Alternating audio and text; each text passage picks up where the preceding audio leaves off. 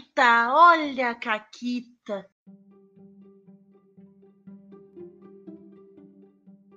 Olá, amiguinhos da quarentena. Aqui quem fala é a Paula e comigo tá a Renata. Oi, Renata. Oi, Paula, tudo bom? Tudo bem? E hoje a gente vai falar de um novo amor meu. Que eu, eu tenho um novo amor RPGístico. É verdade, é mas verdade. tu tem uma caquita pra contar antes disso. Tenho. Eu gravei um tempo atrás, já saiu o episódio, inclusive, lá no RP Guacha. Era um episódio em que a minha personagem, ela tá internada num manicômio. E ela tá lá porque ela acha que ela é uma detetive sobrenatural estilo supernatural, assim. Uhum. Sabe? Ela caça monstros e coisas assim. Ela nunca conseguiu provar isso pra ninguém, e por isso que ela tá internada. Mas na cabeça dela é isso que ela faz. E aí, eu querendo colocar uma maluquice pra personagem, qualquer coisa assim, né? Uns detalhes e tal. Eu fiz ela meio MacGyver, assim. Ela criava uns negócios nada a ver com pastel pra usar em situações. E um negócio que ela fez era um telefone sem fio, porque não tem muita coisa pra tu fazer, né, no, lá no, nesse hospital psiquiátrico onde ela tava. Então, ela basicamente pegava, tirava os fiapos do lençol dela, trançava pra fazer um barbante e usava os copinhos de plástico que levavam pra ela tomar remédio pra fazer um telefone sem fio. Pra quê? Pra ela poder ouvir coisas e tal, tipo, né, tentar investigar usando aquilo. Tentar facilitar os fantasmas, demônio, né? Isso, isso. E, aí, a, a primeira caquita foi que quando eu tava descrevendo o que ela tava fazendo, eu disse que ela tava fazendo um telefone sem fio. E aí eu parei, tipo, não, pera, isso é outro jogo. Olha. Renata jovem se confundindo nos- nas brincadeiras de velho, olha aí, ó. Poxa, eu brincava. Mas qual é o nome disso aí? É telefone de, de fio? Eu não sei se ele tem um nome. Telefone de sucata? É uma bela pergunta que eu também não sei. Entendeu? Porque aí, qual foi a associação que eu fiz? Ah, brincadeira de telefone de criança, telefone sem fio. Eu, não, pera, mas esse tem um fio, não é isso. então essa foi a primeira caquita. Mas tá. Aham. E aí, eu passei a aventura inteira com esse negócio, né, assim, ao redor do pescoço, como se fosse um cachecol, assim, sabe? Eu carregava aquilo pendurado no meu Aham, pescoço. Bem bonito. Isso. Até que a gente tá ali num clímax, enfrentando esse grande vilão que tá ali no negócio. Spoilers ou não spoilers, pra quem não ouviu ainda? Que não, não faz muito tempo, faz que saiu. Hum, não, não faz tanto tempo assim. Então é, tem um, tem um pequeno spoiler aqui do, do que acontece. A Renata vai falar o spoiler em um minuto, então pula em um minuto aí. Boa Tá, sorte, vai. Renata. Ah, Valendo. Hum, tu, que, tu que te vira na edição. É, aí, eu. A gente tava ali enfrentando o vilão e tal. E eu virei pro Guaxa. Guaxa, eu quero usar esse meu telefone com fio pra jogar nas pernas dele, pra tentar embolar ele ali e ele cair no chão. Porque a gente tava se fudendo pra esse cara.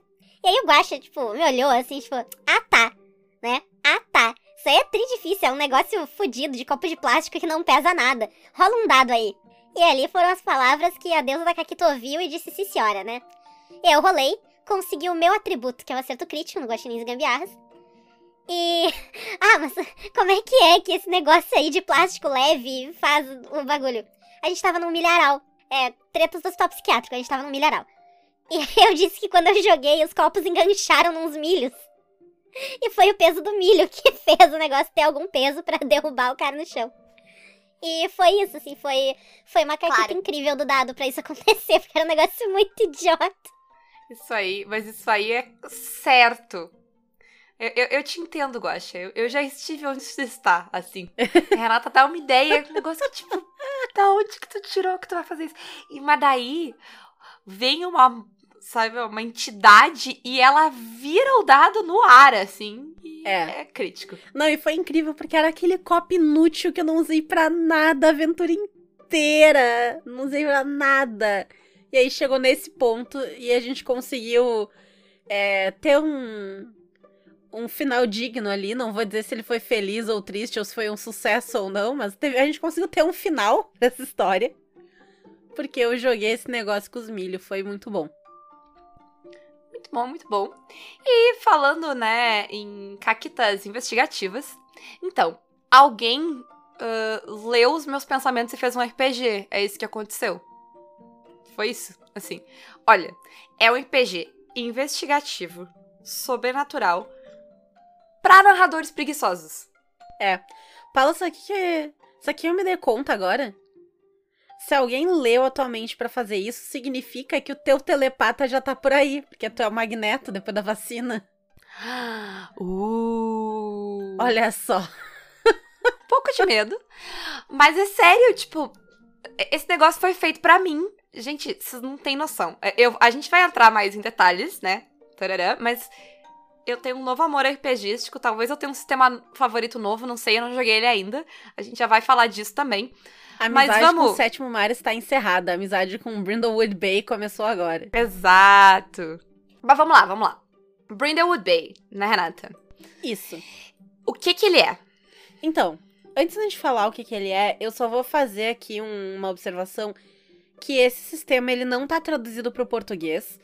Então, pode ser que a gente use termos em inglês durante o podcast ou faça traduções livres, tá? Mas ele não tá traduzido, então é isso aí, ele tem só em inglês. Inclusive, fica a dica aí. É, né? Mas o que é o Brindlewood Bay? É um, um RPG em que tu joga com senhorinhas que fazem parte de um clube do livro, que resolvem mistérios, numa cidadezinha onde tem um culto bizarro meio chulululístico, que elas não sabem.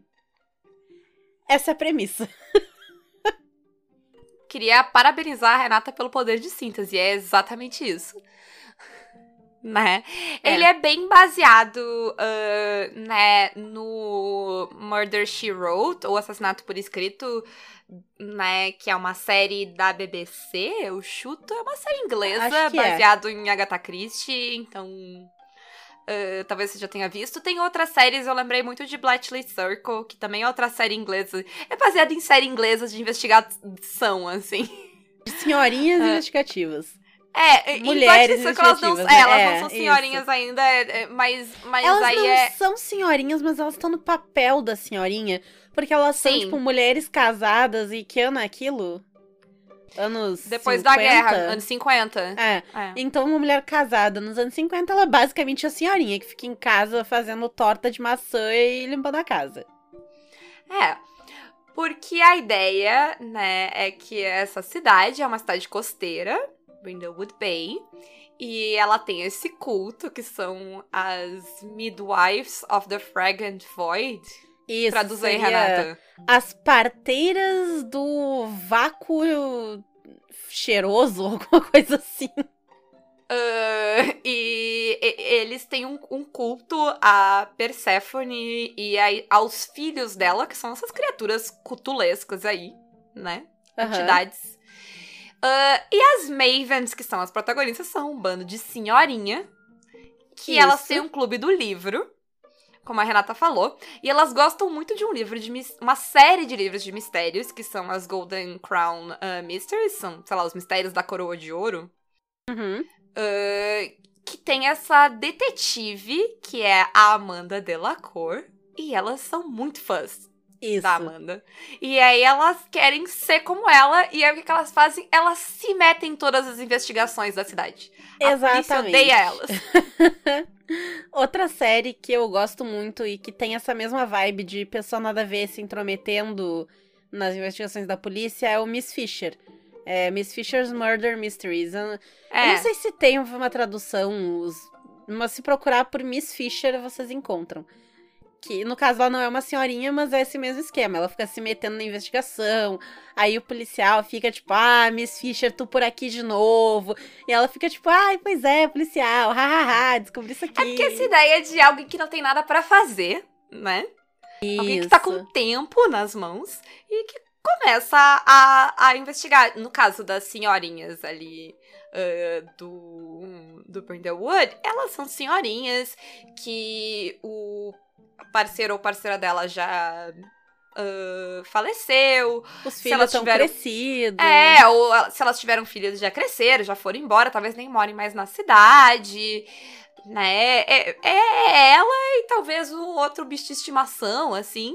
Uhum. E aí elas têm os hobbies delas de senhorinha e tal, mas elas estão com tempo livre, né? E elas têm curiosidade de ir investigando as coisas e tal.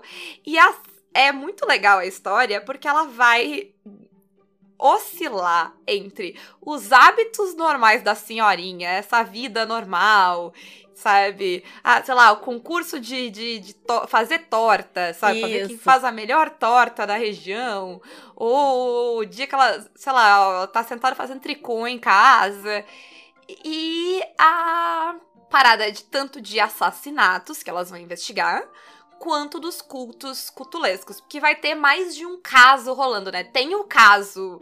ah, do- sei lá, um geralmente são assassinatos ali que elas vão estar Isso. investigando, mas por trás desse caso sempre vai ter lá o grande caso ah, do Void, Desse culto, né? né? É, o culto das, das parteiras lá. É, e aí vai ter um, um, claro, vai se relacionar com o outro. É, porque o, o culto esse é o que explica por que, que tem tanto assassinato nessa mini cidadezinha no meio do nada. É por causa da influência desse culto, né? Direta e indireta, que vai causar uma taxa de assassinatos muito maior do que outras cidadezinhas. Esse culto, ele é toda uma treta que eles idolatram um filho de Perséfone que eles querem trazer de volta. E aí, esse filho de Perséfone vai ser aquele que traz o fim do mundo. É um, é um bagulho assim, é uma loucura nesse sentido. É.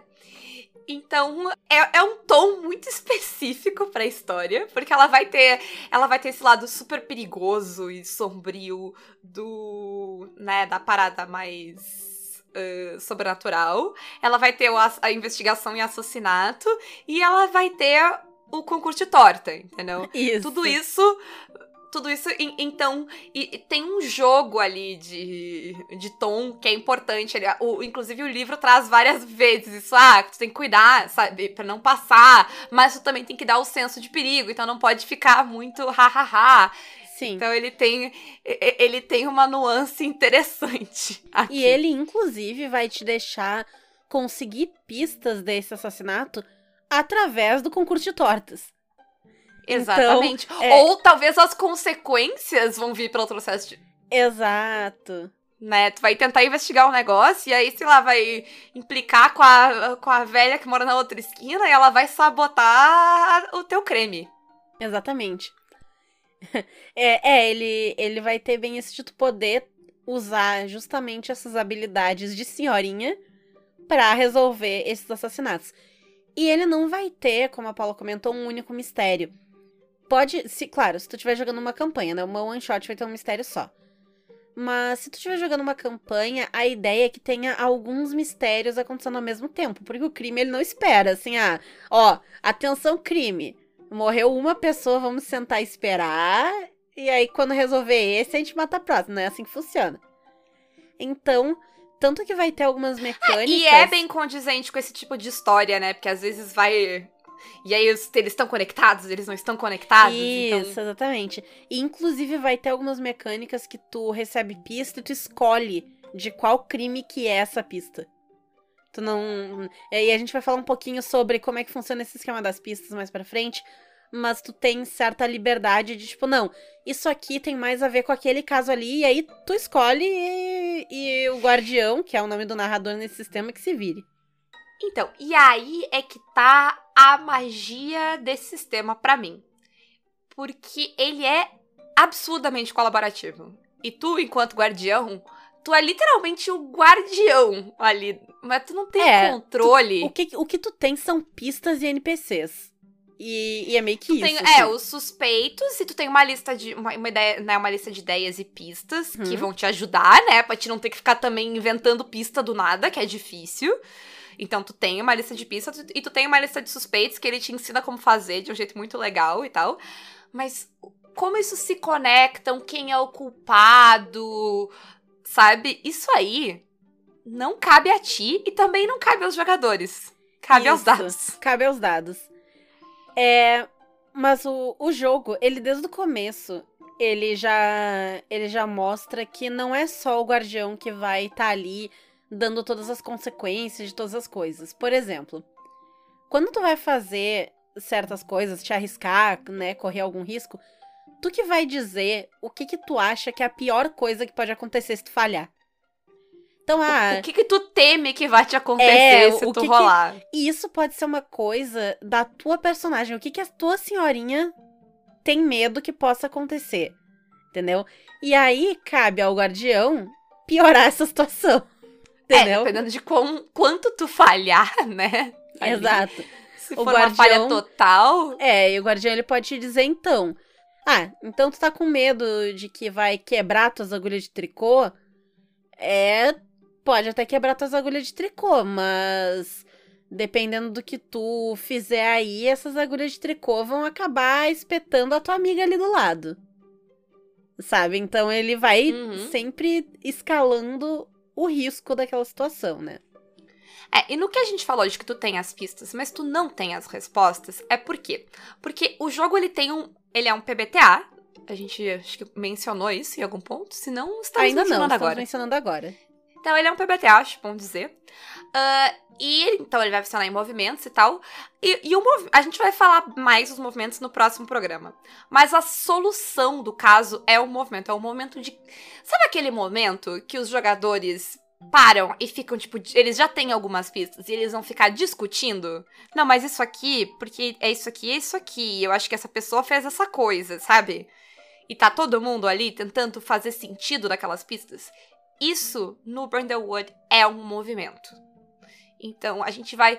Os jogadores vão dizer o que eles acham que é a teoria deles. E uma coisa Uhum. interessante é que tu pode criar alguns retcons nesse momento. É, o exemplo que ele dá no livro que eu achei interessante é, sei lá, o assassino perdeu a ponta do dedo, sabe? Quando. na luta. E Isso. aí, na hora que a gente tá fazendo teoria, eu posso acrescentar, se isso não contradiz nenhuma pista que foi dada, eu posso acrescentar que, ah, e a gente não viu as mãos da fulana de tal, porque todas as vezes que a gente viu ela, ela estava de luva. Não foi dito nada sobre a luva dela. Isso. Mas agora eu.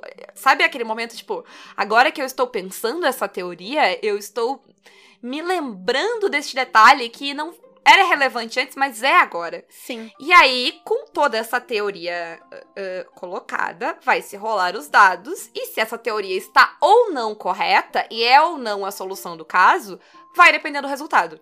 Ou Então- quão correta ela está, né? Sim, então o guardião em si não sabe quem foi que cometeu aquele crime, ele tem suspeitos. E o que vai determinar quem foi vai ser justamente essa, esse momento de troca de ideias ali e essa rolagem de eh, pra tentar solucionar o caso juntando essas pistas. É, a mesma coisa vai rolar quando tu tá descrevendo as cenas, porque os jogadores vão poder descrever coisas na cena também, né? Nas cenas de, de pistas e tal. Então, ele pé, ele sugere que tu, enquanto ah, guardião, seja muito ah, desapegado com, né, com o para onde vai levar aquelas coisas. Ele É. fala que, tipo, ah, tu tem as tuas pistas, mas elas não tão. ah, elas não são a, resposta final, elas não são concretas, né? Ah, elas são maleáveis e tu vai ter que male- ser maleável com elas. Tu vai ter que adaptar o que tu tem. Porque às vezes, sei lá, aí essa teoria. E aí, sei lá, tem outras pistas que tu tinha que tu não deu ainda pras jogadoras que não funciona nessa teoria. E já era, sabe? Sim. Então, é, é- é- a, a narrativa, é- ela, por um lado, e é um motivo pelo qual eu gostei tanto desse sistema, porque ele não dá tanto trabalho na preparação, o que ele dá, o que ele pede é jogo de cintura e improvisação. E é aí que eu moro, entendeu? É aí que eu sou feliz. Eu não gosto de preparar, mas eu não me importo de ter que fazer malabarismo na, hora. É, dá até aquela, aquela adaptada, sim. E, inclusive, o Brindlewood Bay, ele é um jogo que vai trazer bastante suporte pro Guardião. Porque ele tem uma lista de coisas, de dicas pro Guardião, de, ah, nessa situação Sim. tu pode fazer isso, tu pode fazer aquela outra coisa. Inclusive, tipo, alguns esses de- movimentos são complicados. Como é que tu lida com esses movimentos aqui que são mais complicados? Dicas de o que que tu pode fazer, assim. Sim. Aí ele diz, ah, não se esquece de colocar, tocar o terror nessa parte aqui, porque é importante que nesse tipo de situação elas saibam que tá perigoso. E assim vai. E ele faz isso num livro relativamente curto. O livro É. em inglês tem 40 páginas. Isso. Então ele faz isso de uma maneira su- sucinta e objetiva. Eu Uhum. disse que esse livro, esse livro quer o meu coração, entendeu? ele foi escrito pelo meu subconsciente. É. E aí, uma das coisas que ele vai trazer, então, é uma lista de reações pro guardião que tem até algumas coisas mais pesadas, tipo assim. ah, mata um suspeito. Se as, se as senhorinhas falharam a sua rolagem, se elas fizeram ali um negócio e tal, e elas estão suspeitando de um cara, faz esse plot twist, mata esse cara. Que é uma coisa clássica desse tipo de história. Tu- e, e ele sugere que tu mate o suspeito que elas acham que é. Exatamente. É o suspeito número um que vai morrer, entendeu? E é um dos motivos pelo qual também tu não pode ter um, tu não pode ter um suspeito favorito, entendeu? Porque ele pode morrer. Eh, Isso. Pode ser interessante pra história que ele morra, porque tu vai fazer as coisas que são interessantes pra história.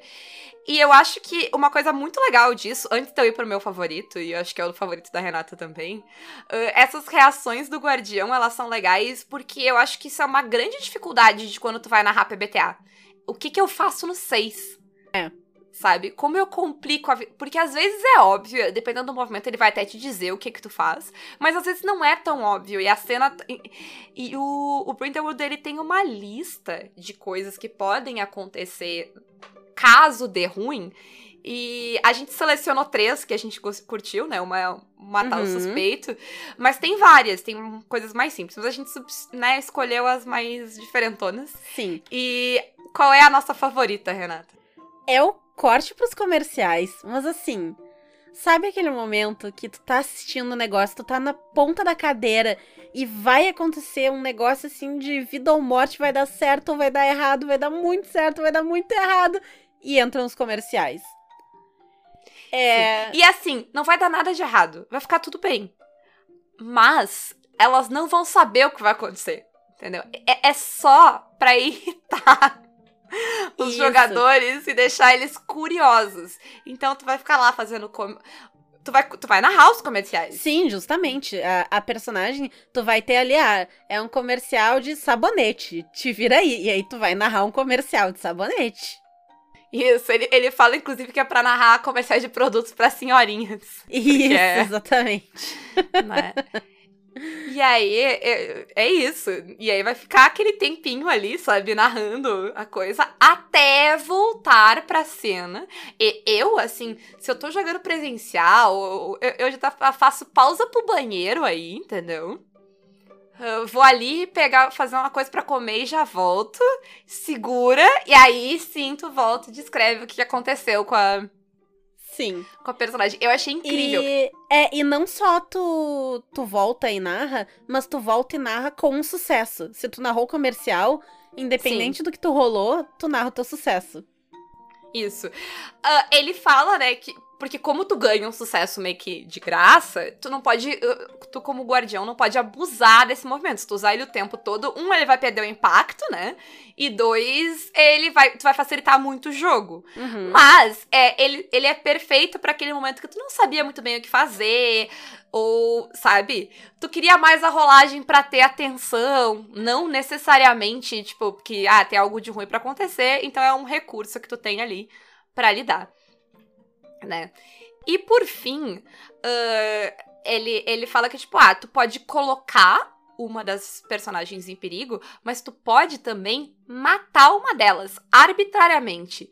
Sem que- dó nem piedade.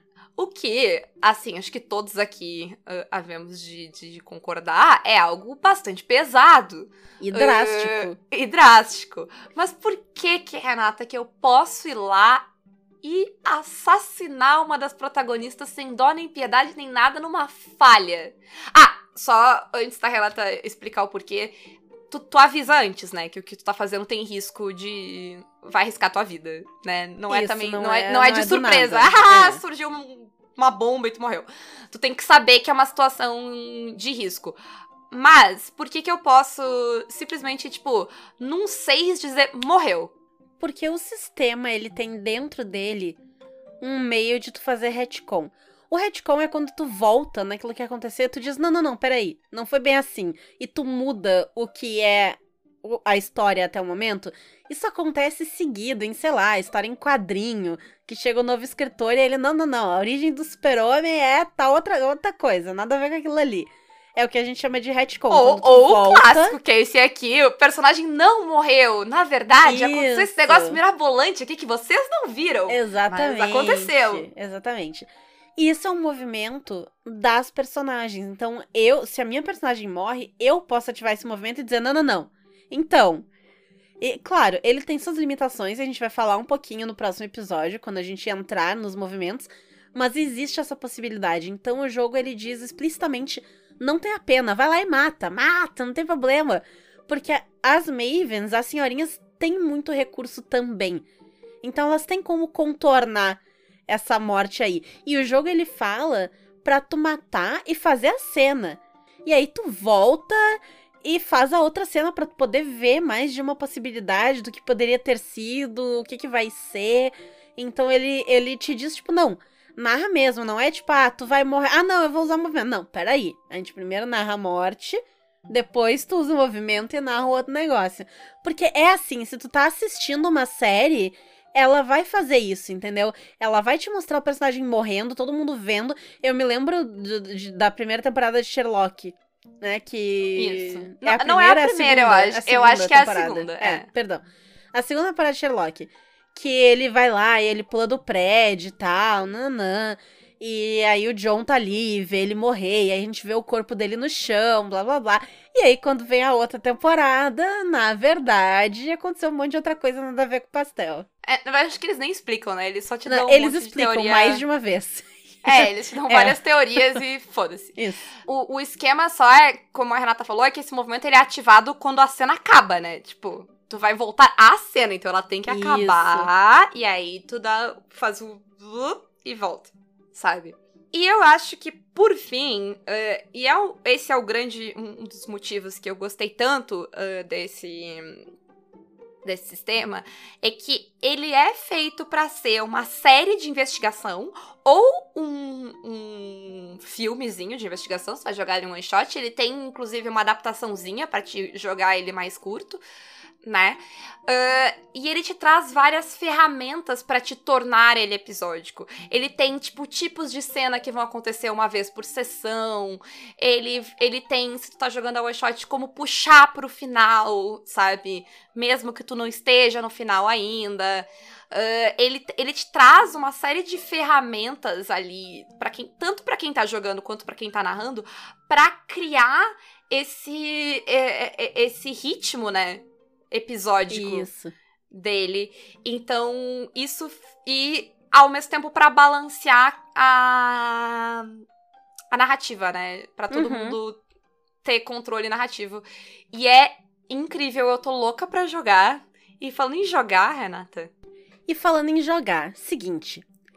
Quem gostou muito do Brindlewood Bay, a gente vai fazer um esquema que é assim.